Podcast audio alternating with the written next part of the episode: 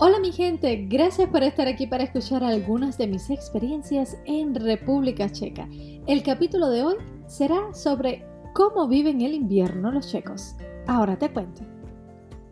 Bueno, antes de hablar de los checos, tengo que hablar de mí, porque uno de los problemas que tuve al llegar aquí estaba conectado con el invierno. Ese primer año, ese primer invierno me llevó recio yo no sabía qué ropa debía comprar, qué material debía comprar, ni cuántas capas de ropa debía usar. De hecho, las primeras palabras checas que aprendí fueron guantes, rukavixe, gorro, chepixe, abrigo, bunda, bufanda, chala, porque todo el mundo me lo repetía constantemente y realmente se me pegó muy rápido. Eran cosas que yo necesitaba.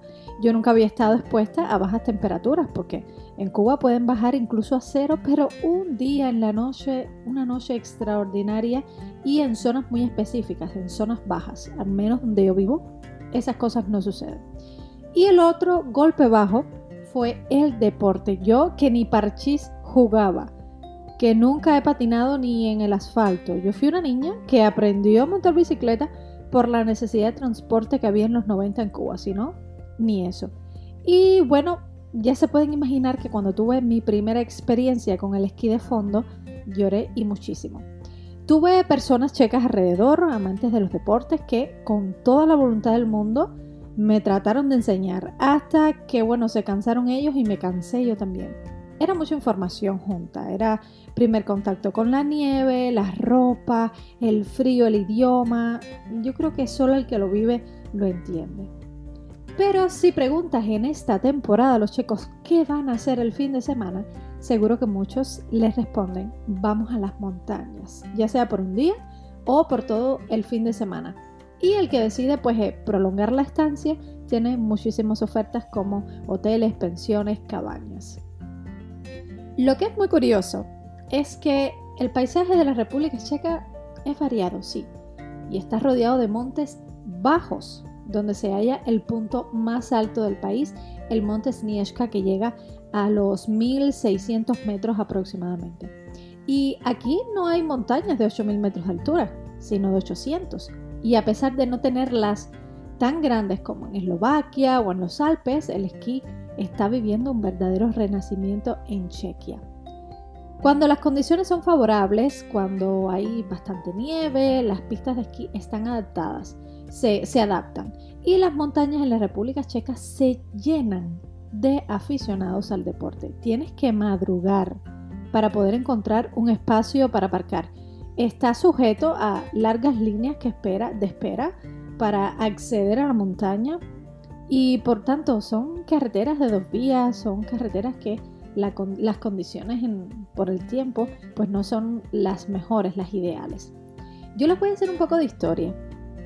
Y es que en Chequia el esquí llega alrededor del año 1887. Un joven aristócrata checo, Josef Rosler Orowski, vamos a ver si lo dije bien, ustedes ya me dirán en los comentarios, pidió esquí a través de un catálogo noruego y por primera vez probó estos esquí en la plaza Wenceslao en Praga. Esta es la plaza más céntrica donde están, hay muchos restaurantes, están eh, las tiendas, bueno, lleno de turistas ahora en este siglo. Y más tarde empezó a esquiar en la Reserva Real, lo que es hoy el Parque Stromovka. Bellísimo parque, tiene su propia personalidad. Yo creo en cada estación del año te, respiras algo diferente. Pero el hombre que más promovió el esquí de fondo fue el conde de Jan Nepomuk František, que cinco años más tarde trajo dos pares de esquí a República Checa. Un par eran de Noruega y el otro de Viena. Él quería facilitar, facilitar el trabajo de los guardabosques y por eso hizo copiar los esquí en la ciudad de Horny Bragna y en los pueblos de los alrededores. Le dio trabajo a mucha gente y así fue como se fabricaron los primeros esquí de madera en Chequia. Pronto los esquís empezaron a extender por todas partes del país, comenzaron a ser populares, sobre todo en las regiones donde había duros y largos inviernos, como en las montañas de Visochina. Y en 1892, el guardabosques Rudolf Gabesam apareció en Visochina con esquís tirados de caballo. Me imagino esa imagen de espectacular. Y a modo de chisme, a modo de chisme, cuentan que cuando esto lo vio un huésped llamado Cosec, este quería probarlo también y decidió hacer sus propios esquís. Entonces empezó a elaborarlos, pero no lo logró.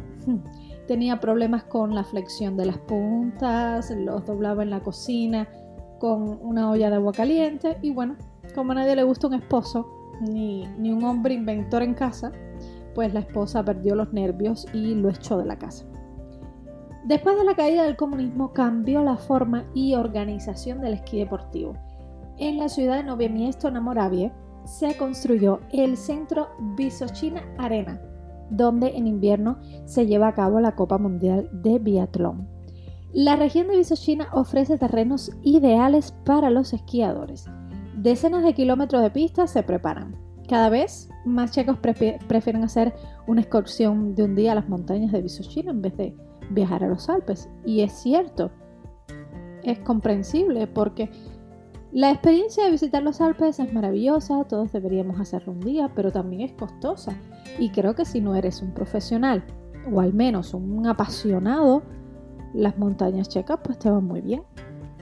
En las montañas de Croconoche, por ejemplo, hay bonitas pistas de esquí, para, pero adecuadas más para los esquiadores avanzados. Hay gente como yo no puede ni aparecer. Y en los alrededores de Novi Miesto, en Moravia, las pistas son ya más aptas para principiantes. Algo que es muy interesante y muy bonito, yo lo viví, que fue en 2018 en las Olimpiadas de Invierno en Corea del Sur, Esther Ledeska, una deportista checa, fue la primera deportista en ganar la medalla de oro en dos deportes diferentes en los mismos Juegos. Fueron semanas de noticias en la radio, en las redes, en la televisión, porque realmente esto fue un, bonito espectáculo. Y ella pues hizo un desempeño maravilloso, fue un gusto verla de verdad. Pero el evento que sin dudas es el más esperado son los partidos de hockey de hielo, sobre hielo. Se vive una gran pasión por ello. Casi cada región tiene ese equipo. Chequia es representada en casi todos los eventos internacionales. Se vive intensamente, son partidos que ningún hogar checo se pierde. Pero hay un momento en la historia del hockey que es el más sentimental. Los checos tuvieron su primera participación en los Juegos Olímpicos en 1994, donde terminaron en quinto lugar. Pero para los siguientes Juegos Olímpicos consiguieron la medalla de oro venciendo en la final a Rusia. Y ustedes me dirán, bueno, ¿y qué importa que haya vencido Rusia? Es que la rivalidad entre los checos y los rusos es algo que tiene sus raíces en la historia. Durante los largos 40 años de la ocupación militar soviética, el hockey sobre hielo fue para los checos una cuestión de orgullo nacional y al mismo tiempo la única manera de vengarse, pongámoslo así, de la Unión Soviética. Esta es la otra razón por la cual la victoria tuvo un sabor muy especial. Y en los Juegos Olímpicos en 1998 fue el primero en la historia de los Juegos en el cual participaron los jugadores de la prestigiosa liga estadounidense NHL, que por este motivo la selección de Canadá, la cuna del hockey sobre hielo, estaba llenita de estrellas y los checos consiguieron vencerlos a todos, incluso a los canadienses, y en la semifinal se enfrentaron a los rusos. Ya ven, que el invierno es un momento donde no se puede ocasanear, señores. Hay mucho que hacer también. El deporte nacional es el hockey sobre hielo. Se vive con mucha expectación. Los juegos de invierno en general. La gente es muy activa en esta temporada.